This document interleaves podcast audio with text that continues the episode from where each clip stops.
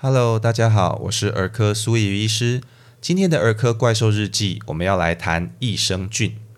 你一定看过益生菌的广告，从喝的优豆乳到吃的益生菌，甚至还有医师药师联合来推荐。那益生菌真的那么好吗？吃益生菌是否真的安全无虞？今天我们就要来分享相关的资讯。其实今天的议题，苏医师斟酌了很久，因为这个东西一旦讲出来，很可能会得罪同行或者挡人财路。但是我觉得，身为医师的社会责任，我们还是应该要来分享正确的资讯。那要了解什么是益生菌的时候呢？你要先知道，我们身上住着很多很多的细菌，有些细菌如果它去到不对的地方，或者大量生长，就会让你生病。那有一些它则相对安分，而且对健康有帮助。那我们广义的就把这些相对安分而且对健康有帮助的细菌称作益生菌。那这些益生菌最大的居住地其实就是我们的消化道，也就是肠胃道。它透过什么样的方式来改善你的健康呢？第一个，它可以阻挡致病细菌的滋生。也就是说，举个例子，你的邻居里面有好人有坏人。那如果你的邻居全部都住满了好人，今天一个坏人来到你的社区，他就没有地方可以生根落脚，那自然而然的这个社区就不会发生犯罪，你就不会生病，就是这样的一个道理。那第二个，它这些益生菌呢，可以制造身体缺乏的营养素来改善你的健康，最后它可以调节免疫反应。那这个调节免疫反应呢，是很多广告词里面你都会看到的。但是说实在的，它没有办法以增强免疫力啦，或者减少过敏这样的事情来一语带过。它的机制其实是非常复杂的。举例来说，这些益生菌可能会分泌一些物质，那这些物质会抑制我们过度的发炎反应，或者是让我们的免疫细胞产生一些不同的效果，那就会影响一些疾病的发生。也许你听说过所谓的脑肠轴线，或者是肠心轴线，也就是说，你今天肠胃道益生菌的比例以及它所分泌的这些物质，甚至会影响你发生一些神经疾病或者是心血管疾病的机会，这样子。那益生菌跟健康的关系，科学家们当初是怎么样来分析的呢？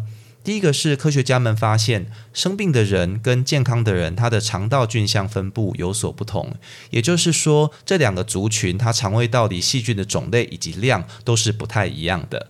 所以他们就假设说，如果你的肠道菌相是健康的，是好的，那也许你就是一个比较健康的人。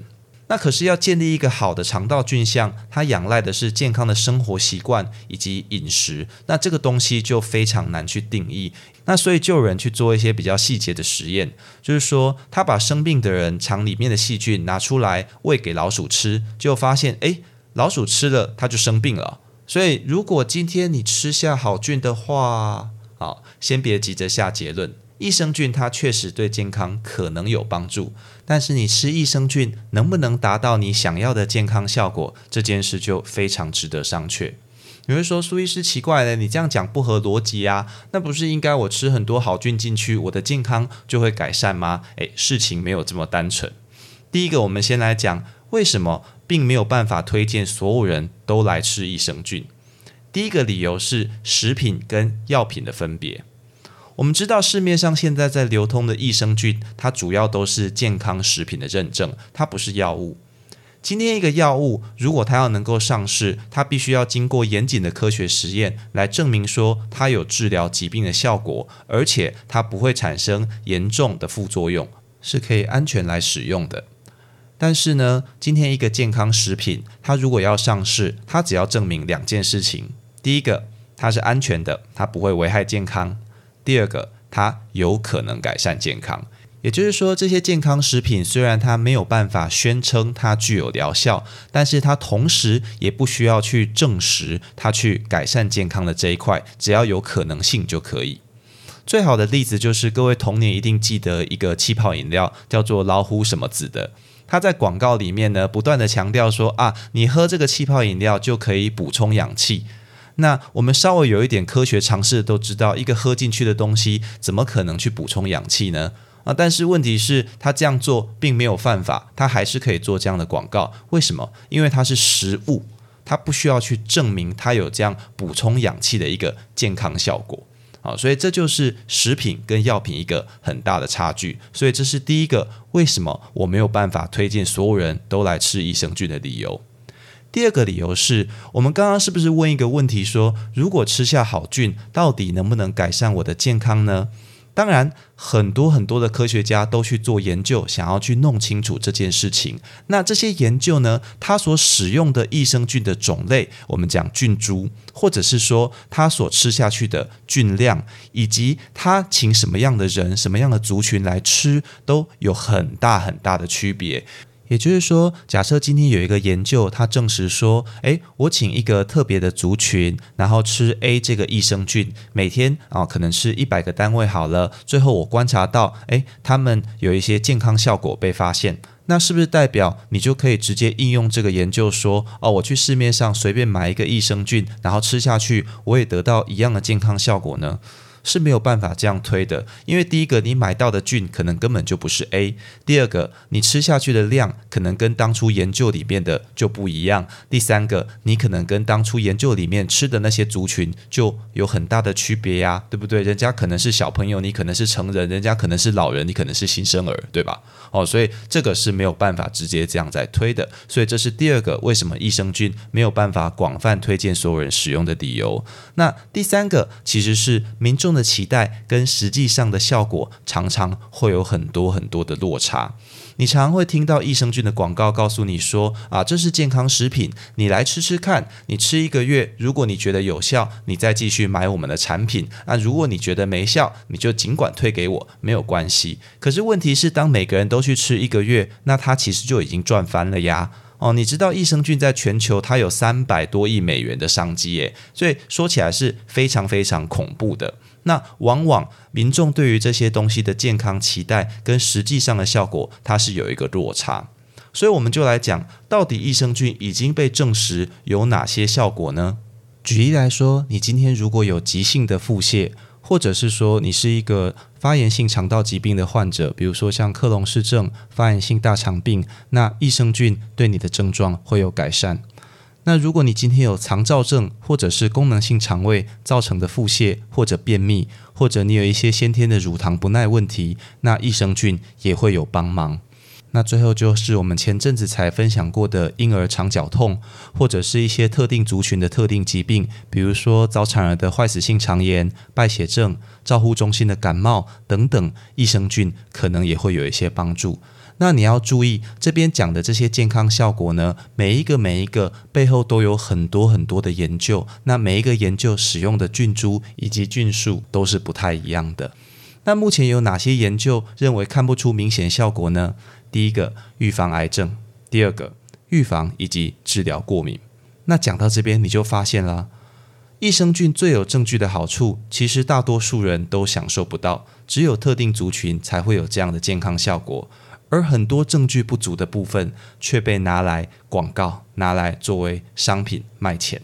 那这个就是益生菌目前在市场上的问题以及困境。益生菌是否完全安全呢？也不尽然，它还是有一些风险存在。比如说，今天益生菌虽然我们说它是一个安分的细菌，可是如果是一个免疫力非常有问题的人吃了下去，它很有可能就造成了感染。这些益生菌还是来作怪。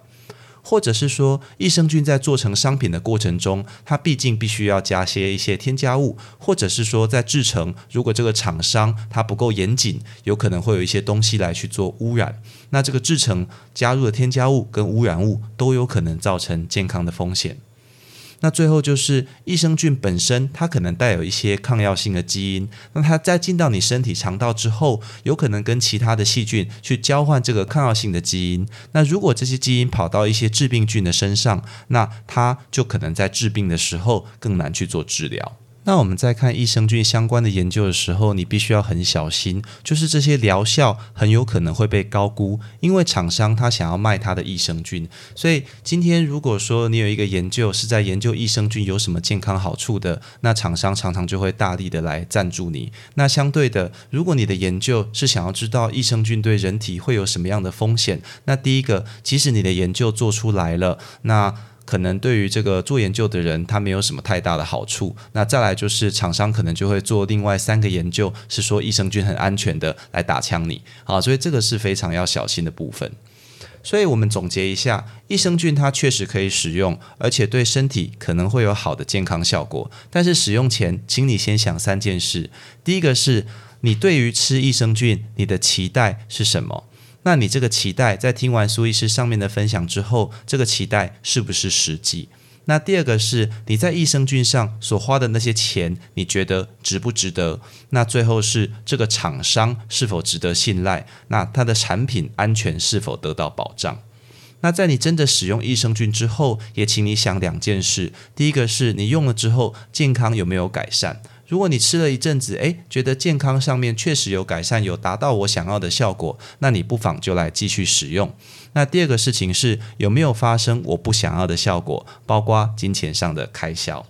那以上这些就是我觉得爸爸妈妈们在帮孩子选择是否要吃益生菌，以及你自己是否要吃益生菌所需要知道的一些内容。那最后，苏医师想要分享一下，说为什么我认为医师、药师或者甚至是营养师去来推荐益生菌是一个不好的现象。原因是因为我们其实先前有讲过，这个社会对于医师人员是有很高的期待，期待他们能够来告诉我们做什么事情可以来改善健康。那你知道，我知道，大家都知道，你穿着白袍不会是去广告小熊饼干。啊，所以说你今天站在一个益生菌前面，穿着白袍，其实你就是在告诉大家说，这个东西它有疗效。那偏偏健康食品就是不能宣称疗效。好，那当然做这件事情并不犯法，而且大家都需要讨生活，所以上面纯粹是苏医师个人的看法啦。所以今天如果你想要吃益生菌，那就是请你找你信赖的厂商，并且有了上面的准备之后，我们再来吃吧。以上就是今天的全部内容。如果你喜欢本频道，欢迎按下关注订阅，这样就能收到本频道的最新通知喽。我是苏怡医师，我们下次见。